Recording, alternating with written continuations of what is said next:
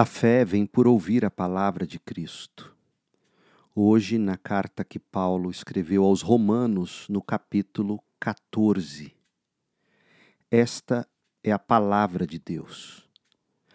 Aceitem os que são fracos na fé e não discutam sobre as opiniões deles acerca do que é certo ou errado. Por exemplo, um irmão crê que não é errado comer qualquer coisa. Outro, porém, que é mais fraco, come somente legumes e verduras. Quem se sente à vontade para comer de tudo não deve desprezar quem não o faz. E quem não come certos alimentos não deve condenar quem o faz, pois Deus os aceitou. Quem são vocês para condenar os servos de outra pessoa? O Senhor deles julgará se estão em pé ou se caíram. E com a ajuda de Deus ficarão em pé e receberão a aprovação dele. Da mesma forma, há quem considere um dia mais sagrado que outro, enquanto outros acreditam que todos os dias são iguais. Cada um deve estar plenamente convicto do que faz. Quem adora a Deus num dia especial o faz para honrá-lo. Quem come qualquer tipo de alimento também o faz para honrar o Senhor, uma vez que dá graças a Deus antes de comer. E quem se recusa a comer certos alimentos deseja igualmente agradar ao Senhor e por isso dá graças a Deus. Pois não vivemos nem morremos para nós mesmos.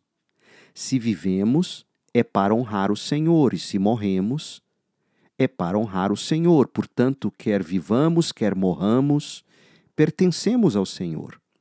Por isso, Cristo morreu e ressuscitou para ser senhor tanto dos vivos como dos mortos. Então, por que você julga outro irmão? Por que o despreza? Lembre-se de que todos nós compareceremos diante do tribunal de Deus, pois as Escrituras dizem: Tão certo como eu vivo, diz o Senhor, todo joelho se dobrará para mim, e toda língua declarará lealdade a Deus. Assim, meus irmãos, cada um de nós será responsável por sua vida diante de Deus. Portanto, deixemos de julgar uns aos outros. Em vez disso, resolvam viver de modo a nunca fazer um irmão tropeçar e cair. Eu sei e estou convencido, com base na autoridade do Senhor Jesus, que nenhum alimento é por si mesmo impuro mas se alguém considera errado ingerir determinado alimento, para essa pessoa o alimento é impuro. E se outro irmão se aflige em razão do que você come ao ingerir esse alimento, você não age com amor. Não deixe que sua comida seja a causa da perdição de alguém por quem Cristo morreu.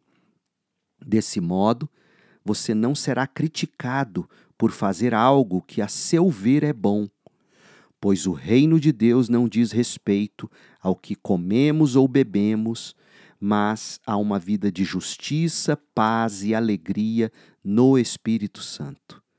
Se servirem a Cristo com essa atitude, agradarão a Deus e também receberão a aprovação das pessoas. Portanto, tenhamos como alvo a harmonia e procuremos edificar uns aos outros. Não destruam a obra de Deus por causa da comida. Embora todos os alimentos sejam aceitáveis, é errado comer algo que leve alguém a tropeçar. Portanto, é melhor deixar de comer carne ou de beber vinho ou de fazer qualquer outra coisa que leve um irmão a tropeçar. Sim, você tem direito às suas convicções, mas guarde isso entre você e Deus. Felizes são aqueles que não se sentem culpados por fazer algo que consideram correto. Mas se você tem dúvidas quanto ao que deve ou não comer, será culpado se comer, pois vai contra suas convicções. Se faz qualquer coisa sem convicção, você está pecando. Que Deus te abençoe. Termina aqui a palavra de Deus, a leitura da palavra de Deus. Eu sou o pastor Leandro Peixoto, lendo a Bíblia Sagrada. A versão que eu acabei de ler foi a nova versão transformadora, a NVT, que é publicada pela editora Mundo Cristão. Para mais conteúdo bíblico, acesse o site da Segunda Igreja Batista em Goiânia, cibgoiania.org. cibgoiania.org. E o nosso canal no YouTube, é só você buscar Pastor Leandro B. Peixoto. Que a graça de Cristo esteja com você.